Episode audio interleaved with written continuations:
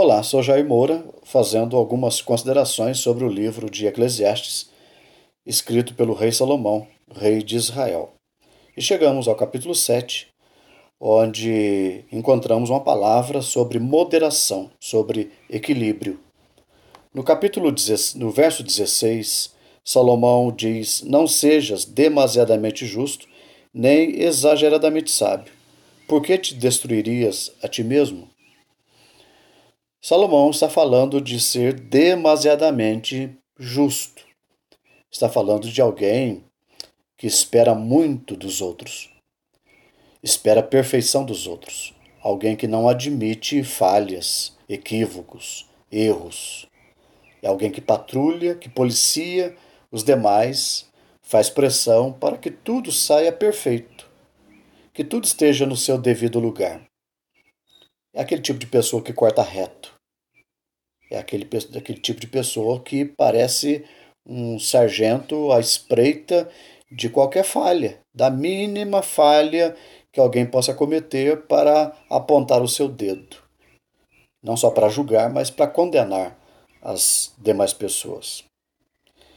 No verso 20, Salomão ele vai também dizer uma outra coisa que nos ajuda a compreender por que, que nós não podemos ser exageradamente exigentes com as demais pessoas, a esperar a perfeição das pessoas. Verso 20 ele diz: Não há homem justo sobre a terra que faça o bem e que não peque. Salomão está colocando diante do exigente, do homem que requer perfeição, um espelho, mostrando que até mesmo o próprio exigente, ele erra, ele peca, ele falha. Certa feita levaram a Jesus uma mulher que fora surpreendida em adultério. As pessoas queriam o consentimento de Jesus para apedrejá-la, porque na lei de Moisés isso era determinado. Certamente que deveriam levar também diante de Jesus o homem, porque a lei dizia que o casal deveria ser levado, o casal de adúlteros. Mas apenas a mulher foi levada, e nós sabemos o motivo, que era colocar Jesus em dificuldade. Pois bem, Jesus então respondeu àqueles homens: quem estiver sem pecado, que seja o primeiro a tirar pedras. E olhando então para o espelho da sua consciência, a única alternativa que tiveram foi se afastar, se retirar dali, porque todos têm pecado. O apóstolo Paulo, falando sobre isto, ele diz que não compreendia o seu próprio modo de agir, porque o bem que ele queria, ele não conseguia fazer. Perfeitamente não. Mas o mal que ele detestava, infelizmente, ele fazia. Então não se trata apenas de vontade. As intenções são perfeitas, mas tantas vezes o nosso comportamento não corresponde às nossas intenções. Paulo queria fazer sempre o bem, mas não conseguia. E ninguém consegue, nenhum ser humano, com exceção de Jesus de Nazaré ninguém consegue ser perfeito. Daí então a palavra de Salomão de sermos moderados, de sermos equilibrados, de não exigirmos e de não esperarmos das demais pessoas perfeição, porque esta não existe nas demais pessoas, inclusive na própria pessoa que faz a exigência. Jesus ele diz que devemos tirar a trave dos nossos olhos antes de apontar o argueiro, o cisco no olho eh, do outro.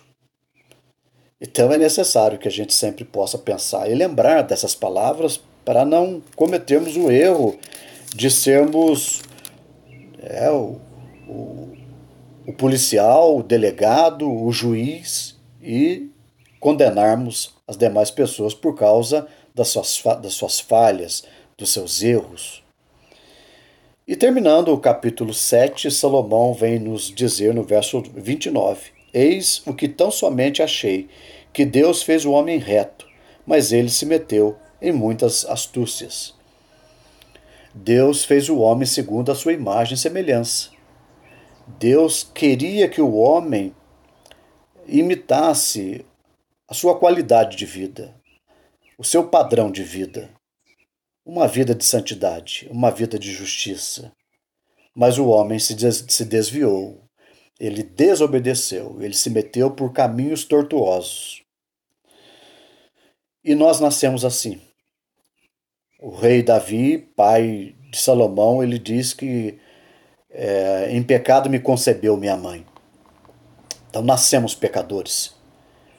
Não podemos ser exigentes, não podemos esperar a perfeição das demais pessoas, porque nós mesmos somos pecadores, somos imperfeitos, erramos. Fomos criados para a perfeição, mas não conseguimos viver em perfeição. Isso não significa que devemos ser convenientes com o erro das pessoas, de haver uma permissividade de nossa parte, de haver uma cumplicidade de nossa parte com o erro das demais pessoas. Não é disso que Salomão está falando. Porque quando a Bíblia toca nesse ponto, sobre o pecado da humanidade, o pecado de todos, ela sempre nos leva a, a pensar que todos precisam de misericórdia. E Jesus foi assim, misericordioso. Ele encontrou no seu caminho todo tipo de pecador, todo tipo de maldade, mas sempre Jesus agiu e sempre tratou as demais pessoas com misericórdia, com graça. Ele perdoou as pessoas, resgatou as pessoas. Ele ensinou um outro caminho, um caminho bom de luz, de justiça, caminho da vontade de Deus para as demais pessoas. E é isso que precisamos imitar. Nós não devemos, logicamente, ser coniventes, não, não devemos ser é, certamente é, pessoas que, que são cúmplices com o erro dos outros, mas precisamos aprender a perdoar. A olhar para as demais pessoas como sendo falhas, pecadoras, assim como nós também. Precisamos nós de misericórdia, as demais pessoas também precisam de misericórdia. Não compete a nós julgar as demais pessoas. Cada um dará contas de si a Deus, nos diz o apóstolo Paulo. Todos compareceremos perante o seu tribunal.